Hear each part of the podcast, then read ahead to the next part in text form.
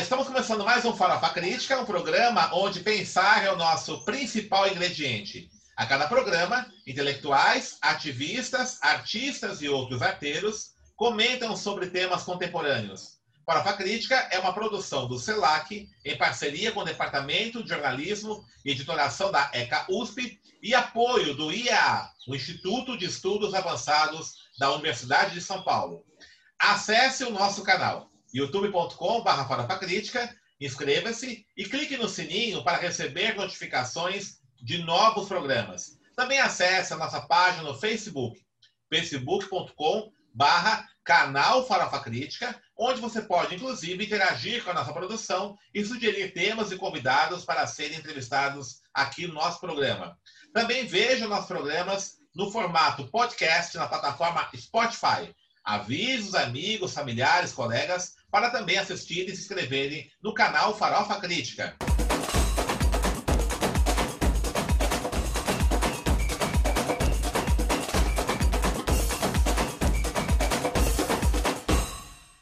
E o Farofa Crítica de hoje recebe Deise Benedito. Deise Benedito foi fundadora do GALE10, Instituto da Mulher Negra, Fala Preta da Mulher Negra e ex-diretora do Departamento de Promoção e Defesa da Secretaria de Direitos Humanos da Presidência da República graduada em Direito, especialista em Relações Raciais, Segurança Pública e Sistema Prisional. Ela é experita do Mecanismo Nacional de Prevenção e Combate à Tortura, mestre em Direito e Criminologia pela UNB. E atualmente ela assessora a área de Segurança Pública e Direitos Humanos na liderança do PSOL na Câmara dos Deputados. E também atuou no grupo de trabalho responsável pela elaboração do Programa de Segurança Pública do São Paulo na chapa Boulos Erundina. Currículo extenso. Eu conheço a Deise há muito tempo, eu sei que é apenas uma parte que ela faz, ela faz muita coisa, né? Minha grande amiga Deise. Deise, obrigado por ter aceito nosso convite. E fala um pouquinho do seu trabalho. Você tem uma extensa história aí, uma, né, uma experiência grande aí na luta por segurança pública, na luta por direitos humanos, particularmente, né? É, essa tem sido a sala de atuação. Nesse governo, nós estamos vivendo nessa situação terrível, né? Como é que você está vendo aí as perspectivas da luta dos direitos humanos é, no Brasil? Bom, Denis, é um prazer. Bom dia, boa tarde, boa noite a vocês que estão acompanhando esse programa. É um prazer estar com meu amigo Denis. Muitos anos longos de militância e de amizade. Muito obrigado, Denis, de estar aqui partilhando um pouco com você esse momento. E dizer para você né, que nós, hoje, dia 8 de dezembro, Dia da Justiça, e nunca nós tivemos tantos retrocessos na justiça, na preservação de direitos e na garantia de direitos como nós temos nos últimos anos. Eu acho que está tendo retrocesso desde 2013 para cá, 13, 14, já começou, mas se intensifica né, em 2013, em 16, e fica muito pior agora né, com esse governo, esse desgoverno que a gente tem né? E, lamentavelmente, nesses retrocessos, né, a gente tem uma série de perdas de direitos, né? E conquistas, né? Então, quando você vê um governo que não assume sua posição diante da pandemia como governante, como responsável por aqueles que votaram nele, né? Uma pessoa que diz que a vacina não é obrigada, cada um toma se quiser. Então, eu tomo, você toma dois, não toma, e aí, como é que fica? Né? Quer dizer, uma pessoa que não tem responsabilidade com a questão da reforma agrária, da moradia, com a questão do meio ambiente, com as populações quilombolas, né? com as populações indígenas, quer dizer, você está vivendo um retrocesso e eu vou mais longe deles. Eu acho que a gente está vivendo, por incrível que possa parecer, os anos 20, os anos 20, os anos 30, sabe? Uma construção de, uma, de um modelo de sociedade altamente conservador, altamente eugênico, altamente segregador, altamente moralizante, autoritarista. Quer dizer, é uma mistura de tudo que já aconteceu no passado, né? em 1930, por aí, quando você estava construindo né, uma ideia de nação, e essa ideia de nação passava pelo, pelo ideal europeu, de nacionalidade, de cidadania, quer dizer, você está né, tá indo lá para trás pegar, né, é, retirar os autos né, das reuniões das associações eugênicas pelo mundo afora, entendeu? É, Fernando Coel, né, que escreveu, que fez, foi o cara que idealizou o Congresso Nacional da Eugenia em 1920. Os anais dele estão tá em curso, entendeu? Quer dizer, você está vivendo uma época que nós estamos indo para os anos 20, cara. Sabe? Está muito terrível, porque você vem com. É uma coisa que mistura fascismo com racismo, com, é todos os, os piores ismos que você pode imaginar, nós estamos vivendo, mas numa ótica conservadora, numa ótica de ausência de direitos, numa ótica hegemônica e personalista. Né? Isso que é uma das piores coisas. E aí, né, você tem do outro lado né, a, os meios de comunicação, né, os meios de, de comunicação que atuam de forma corporativista né, dentro do lado de uma direita, né, ainda prezando por esses valores de moral, ética, bons costumes, né? essa coisa TFP, tradição, família e propriedade, e que também é, é, joga nessa população mais pobre o pior do pior que tem na programação, né? Que é justamente atuar numa lavagem cerebral e, ao mesmo tempo, é, é, faz com que essa população seja uma população que fique com medo, assustada com a criminalidade, né? E dentro dessa questão da criminalidade, a questão da segurança pública vira o grande morte, né? De qualquer política pública. E só lembrando que se a gente for falar na segurança pública como política pública, foi a única política que acolheu o pessoal pós-escravidão, né? Então, a gente sabe que a população negra pós-escravidão, a primeira coisa que ganhou foi o Código Penal de 1890 e depois a Constituição. Mas é isso, meu amigo. A gente está indo para os anos 20, em passos rápidos para os anos 20. Entendeu? Se, se surgiu uma estátua do Coel, do Lombroso, do Nino Rodrigues, não se espante. Isso não é impulso. tá é. certo.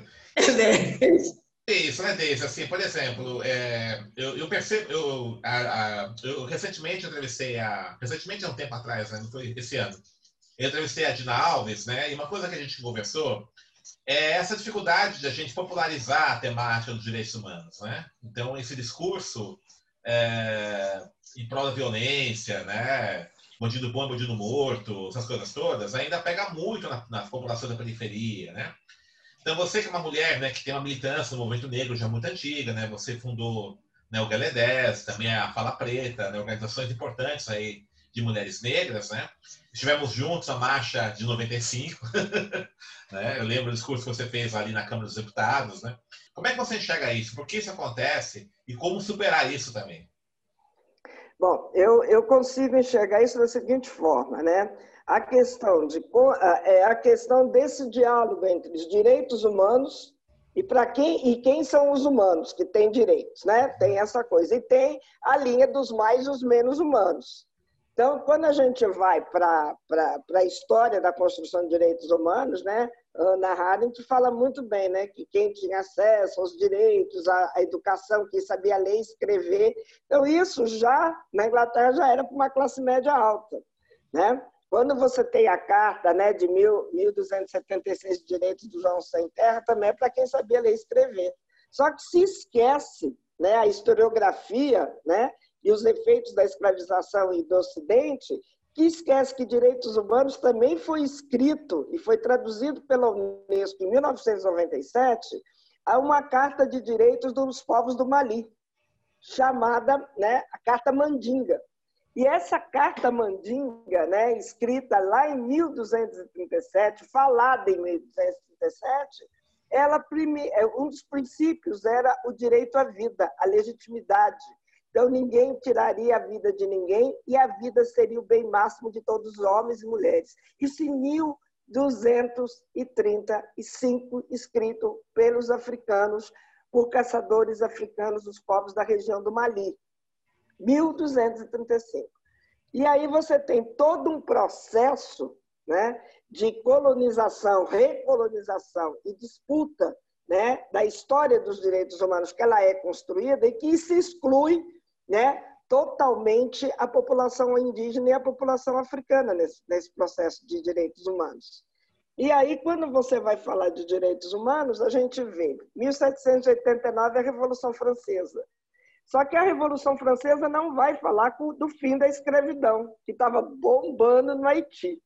Aí você pega né, a Inconfidência Mineira, que é um remedo da, da Revolução Francesa, muito mal feito, né? E aí, muito mal feito, né? Muito mal feito. E aí você tem essa, revolu essa Inconfidência Mineira, na Carta dos Inconfidentes, eles querem romper com Portugal, eles querem pagar, parar de pagar o quinto, mas não quer parar, de, não quer parar com a escravidão. A escravidão bombando também, né? gente chegando aqui, africanos chegando no Brasil, indo para as Minas Gerais, extrair ouro nas Minas Gerais, no ciclo do ouro, né? e na, na, na também não entrava. Então, você tem né? Essa construção de direitos humanos é uma construção branca, de quem sabia ler e escrever, de uma elite, e que se proporciona e que e foi percorrendo ao longo da história. Porque se desconhece com o processo da escravidão, se desconhece que havia uma África antes da escravidão, se desconhece durante o período da escravidão que havia povos indígenas aqui, tinha um novo modo de ver o mundo, uma cosmovisão indígena, que implica na questão de direitos humanos, que implica na preservação do meio ambiente. Mas isso tudo é desconsiderado. Vale a visão do colonizador, vale a visão europeia de direitos humanos, que é para branco bem nascido e bem alimentado. Entendeu? E aí a população, a luta por direitos humanos para a população negra no Brasil, ela começou a partir do momento deles, que, que, que eles são presos na África. Então, durante o percurso, trajetória, as rebeliões dentro dos navios negreiros, as insurgências entre os navios negreiros mostram claramente que havia luta por direitos, sim. As pessoas já lutavam por direitos, já se organizavam. Eu falo, o movimento negro veio organizado no navio negreiro, entendeu? Que já se insubordinavam né, a contra o direito principal, que é o direito da liberdade. Né? E aí os povos indígenas também se rebelaram aqui no processo da escravização pelo direito primordial da liberdade. E as funções de liberté, igualité, fraternidade, para quem? Não, não é para gente. Igualdade, fraternidade, liberdade não é para gente. E aí, quando a gente vai construir o pós-abolição, principalmente a luta da população negra no Brasil e indígena, principalmente no processo da escravização, as inúmeras insurgências que houve foram insurgências em busca da liberdade. E nessa busca da liberdade, aquele que era escravo tinha, aquele que fugia, tinha sua identidade criminosa construída a partir dos meios de comunicação da época, que eram aqueles cartazes procura-se negro fugido, quem capturar, né? É, favor entregar na casa de correção ou levar na delegacia. Você está entendendo? Então você já construiu uma identidade criminosa, a fuga se era qualificado como um crime. E a partir daquele elemento, mesmo que não tivesse cumprido nenhum crime contra a sociedade, estar em liberdade, em busca da liberdade, já era uma infração. A partir dessa infração, você tem construído uma identidade criminosa negra. Antes de Lombroso, antes de da Rodrigues, antes dessa, dessa gangue toda, você já tinha uma construção de uma mídia da época que tornava o escravo um monstro. Então, a partir dessa construção, dessa monstruosidade, essa monstruosidade perpetuou pós-abolição, e aí você tem o Código Penal que vai fazer o quê? Vai reprimir, vai controlar essa população, que é a mendicância, a capoeira, as manifestações religiosas, que eles chamam de feitiçaria, e aí você tem, como não se sabe o que faz com aquela população eh, liberta, você pega e vai construir o quê? Manicômio, presídios, entendeu? E casa de correção, que é as fundações casas, FEBENs. Então você tem um lugar destinado para essa população. Essa construção dessa identidade criminosa reforçada pelos meios de comunicação lá atrás ganha força até os dias de hoje. Então você tem um homem buscando a liberdade intitulado como um pseudo elemento perigoso. Né? Aí você vai para os meios de comunicação, né? os meios de comunicação nos anos 20, nos anos 30, que constroem os negros de bem, né? que são os negros que têm um comportamento mais assimilar né, mais adaptado com os padrões civilizatórios europeus, são os negros de bem, que não bebe, que não vai para o samba, que não joga capoeira, então é o pessoal de bem, que é intitulado hoje como cidadãos de bem, entendeu? E, ao mesmo tempo, você tem a população escravizada, a população semi-escravizada na periferia, na margem da sociedade, marginalizada e perseguida pela polícia. Essa população, ela tem, é uma população, geralmente, é, é, que é baixa escolaridade, trabalhos precários, condições de vida indigna, o processo de ressocialização de sociabilidade era na escola de samba, se não era na escola de samba era no terreiro, se não era no terreiro na casa dos amigos, quer dizer, toda essa sociabilidade era sempre foi controlada pelas forças policiais. Né? Você não vai fazer muita festa, você vai, mas vai ter o controle, tá? controle as escolas de samba, os capoeira, o pessoal de terreiro, toda a sociabilidade negra sempre foi controlada pela força de segurança, né? pela, pela polícia, em prol da manutenção da ordem, né? E essa manutenção da ordem, ela se propicia até hoje. Então, você divide a sociedade em cidadãos de bens e não bens. Né? Em cidadão de bens que não tem bens, mas que são bem relacionados. Entendeu? É isso, você não tem bem nenhum, mas você é um cidadão de bem. E esse cidadão de bem que mora na periferia, que é essa classe média, classe A, B, C, D, né? esse pessoal que no máximo fez uma unisquina, né, se formou numa, numa universidade aí de alguma esquina, de alguma quebrada, e aí essa população se acha agora né, empoderada, esse termo que eu detesto falar. E aí, ao mesmo tempo, essa população né, faz um determinado controle de outras, de outras populações. Então, você tem os meios de comunicação que constroem um elemento criminoso. Então, é, bandido bom é bandido morto. E esse bandido bom, bandido morto, também é construído. E quem é esse bandido morto? Que bom que é morto? É negro. Então, se nós formos dar uma volta na nossa história, se a gente for dar uma volta na nossa história da construção de direitos e de humanidades, nós negros nunca fomos considerados humanos. Negros indígenas não são humanos. Direitos são para humanos. Nós nunca fomos humanos. E aí, se a gente for um pouquinho mais, Denis, da nossa juventude, da nossa adolescência, a gente lembra do jornal Notícias Populares.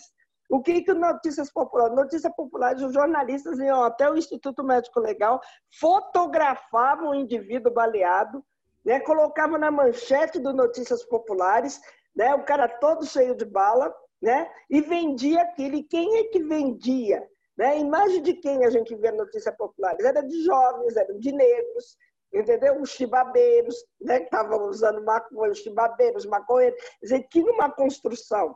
Isso nos anos 70, né? na nossa adolescência, nos anos 70, nos anos 80. Quer dizer, e aí quando você fala de direitos humanos, você passa a falar de direitos humanos a partir do processo da ditadura militar.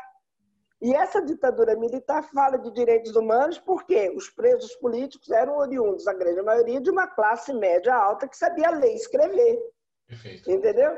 E sem contar que os outros, né? Helenira, Oswaldão, comandante crioulo, que eram todos negros, eles não aparecem nas galerias dos imortais da ditadura. Entendeu? Você elege os imortais da ditadura. Os negros que morreram na ditadura, vários trabalhadores, não são eleitos. Por quê? Porque são negros. E, ao mesmo tempo, essa construção, essa força da construção da classe média, né, no que se refere a direitos humanos, o movimento negro, as organizações negras, tivemos que entrar com a questão do racismo como violação de direitos humanos, né, porque se fala dos termos da tortura. Né? Ah, os, os defensores de direitos humanos, a ditadura foram torturado. A tortura chega no Brasil junto com os portugueses em 1549. Ancorou o navio, eles já vieram com todas as tecnologias europeias, entendeu? De, de, de arrancar dedo, de estripar olho, de, sabe? Todas as tecnologias de tortura foram amplamente utilizadas no processo da escravidão.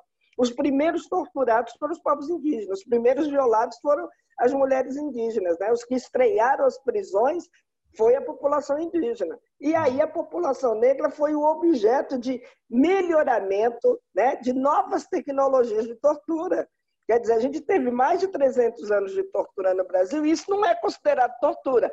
Passa a ser considerado tortura determinados corpos que foram torturados. Os outros corpos, não, os outros corpos não interessa. Mas esses corpos, por isso que eu falo, a, a, a discussão é quais os que têm mais direitos ou menos direitos, quem é mais humanos e menos humanos. E quando a gente chega na periferia, para discutir direitos humanos com a periferia, a questão é que você tem os meios de comunicação com um poder muito forte né, de desconstruir o que é direitos humanos. Então, os caras falam de um processo de uma enchente, por exemplo.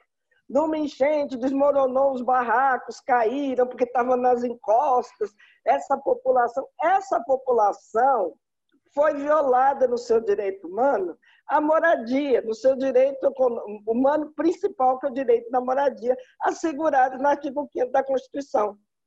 O artigo 5 da Constituição é que mais fala de direitos humanos. Então, o direito à moradia, os caras nunca falam violar o direito humano à moradia.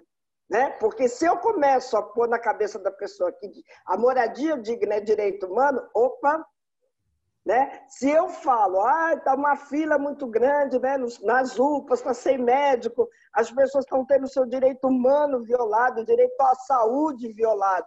Você também faz as pessoas despertar para a consciência. Se você fala que as escolas estão com poucas vagas, eh, as escolas estão em situação terrível, os professores mal remunerados, né?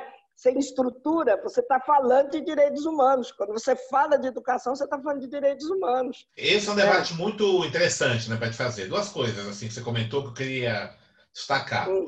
Primeiro, é essa, essa intelectualidade de classe média que lutou contra a ditadura, você colocou muito bem, né? que protagoniza uhum. a luta dos direitos humanos. E também, né, em boa parte, ela protagoniza um pouco a esquerda hoje. Né? É, muitos dirigentes dos partidos esquerdas hoje vieram desse período aí. E aí, veja, quando você fica a temática do racismo, né, você tem uma certa resistência. Tá? Não vou dizer que é assim que é, não dá para debater, dá, mas sabe que você está né, tá na liderança aí, na, na assessoria da liderança pessoal, né, você vê que há uma dificuldade de compreensão disso. Né? Você, essa questão da, da dos direitos humanos, você está ampliando e ampliando um formato que eu acho muito interessante para toda a negação né, da cidadania, da humanidade, da população negra indígena desde a época da colonização. Então, não é só no regime uhum. da ditadura militar, né? no qual, lógico, né, houve barbaridades, não. mas isso não é o único Sim. momento que o Brasil passou, né? Não, não, é. não. Isso é uma coisa. Eu... É, é, é, só uma última coisa, assim, e aí você aponta um aspecto né, que eu queria que você refletisse.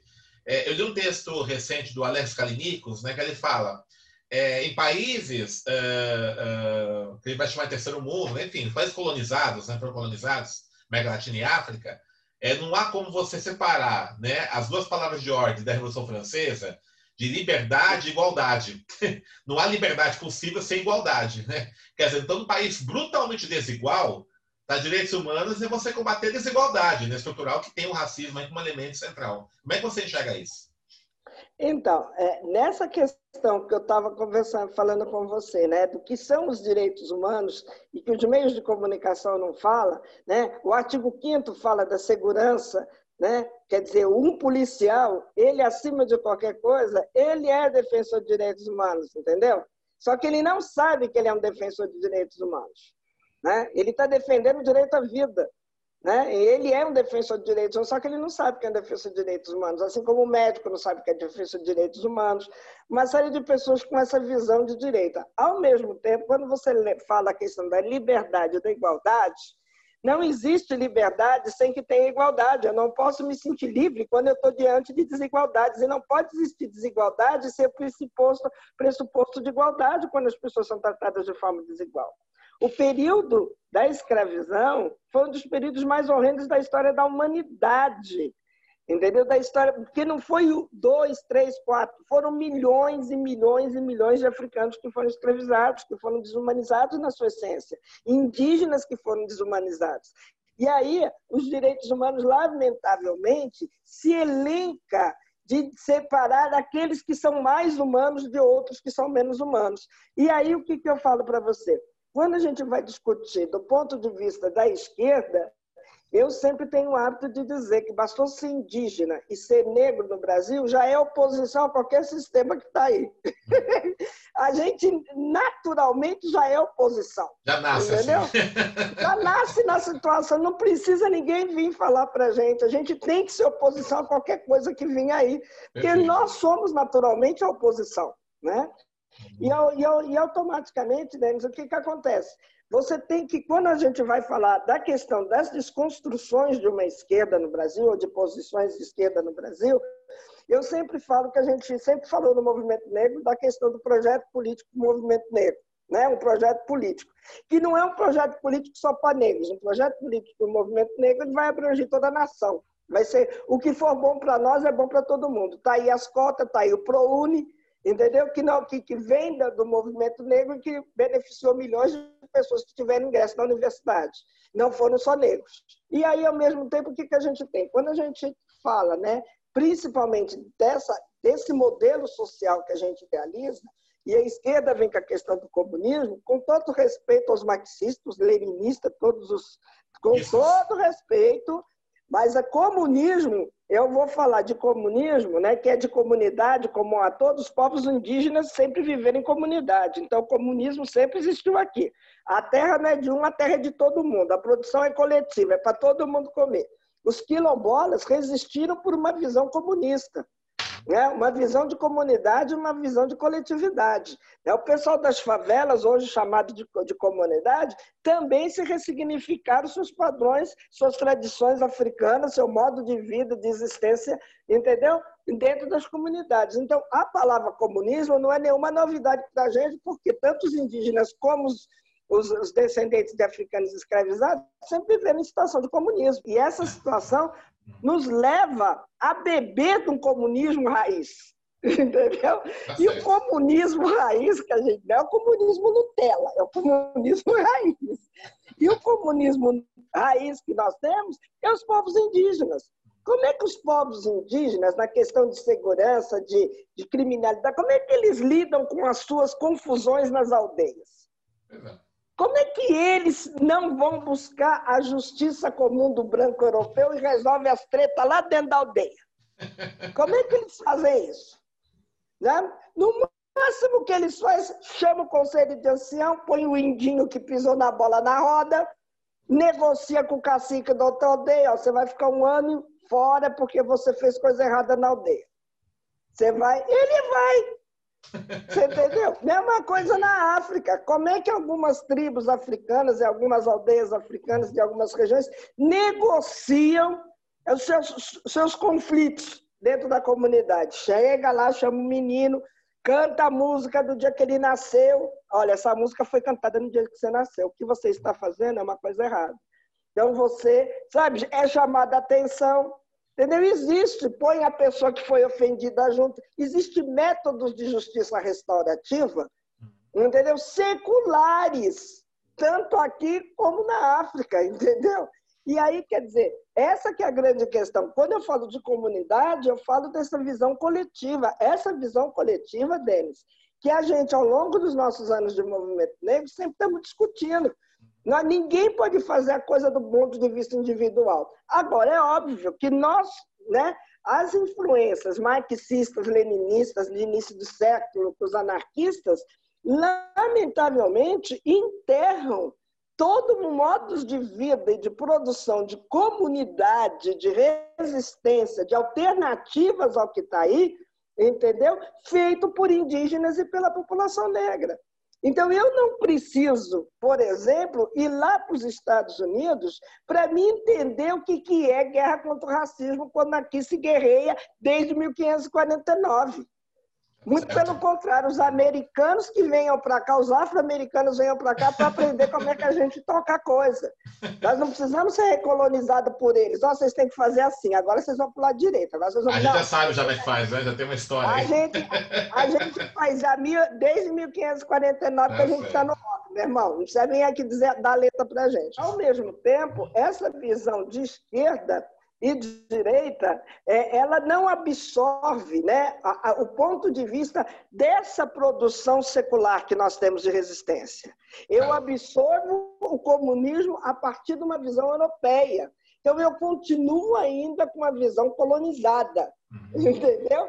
Eu sou colonizada por esse lado. Se eu começar a beber, se eu começar a discutir com os povos indígenas, como é que vocês conseguem, cara, sobreviver com tudo, você entendeu? Chegar nos quilombola, como é que a banda toca? Como é que é que vocês estão há 200, 300 anos aí no quilombo? E com qualidade de vida, porque os quilombos não é, feio, não. Né? Sempre de frente do mar, tem uma natureza bonita, tudo preservado. Percebe? Quer dizer, então, nós temos modos próprios de, de fazer uma esquerda, mas é uma esquerda inclusiva. Nós temos um projeto político que não é um projeto político para negros ou para brancos, não. É um projeto político inclusivo. Agora, a, a influência, por isso que eu falo, é, Denis, a influência que se teve dentro do processo da esquerda, desde os anos 20 para cá, desde a comuna para cá, é muito forte na sociedade brasileira, mas atingiu uma elite, uma elite que tinha acesso à informação, acesso a conhecimento, que é diferente das lutas da população negra, que mal sabia ler e escrever, mas estava se organizando na porta da fábrica. Estava compreendendo que estava sendo explorado. Estava compreendendo que o salário é baixo, tá? É querendo terra, querendo. Você está entendendo? Essa é a grande questão. E aí, na questão de direitos humanos, eu não posso né? É, quem detém os meios de produção não somos nós negros. Eu não conheço da elite, da tal pseudo-elite negra, não conheço ninguém que detém meios de produção. Tem ações Wall Street. então tá bom. Beleza, a gente vai estar tá, tá aqui para encerrar o programa. É, está no tempo aqui nós para encerrar o programa, né? É, Ai, eu falo passa, é, então, é, o tempo está muito bom o papo, né? Acaba rápido. Mas passa aí, passa aí para a gente rapidinho, nessas, quem quiser conhecer mais o trabalho que se realiza, né? O, se você tem um Face, Instagram, né, rede social, então, é, o trabalho desse, é, né? Eu... Quem quiser. Vamos lá, vamos para a gente. Então, eu, como eu sou, eu sou formar, eu sou mestre de Direito e Criminologia, minha área é mais a questão prisional, segurança pública, né, direitos humanos.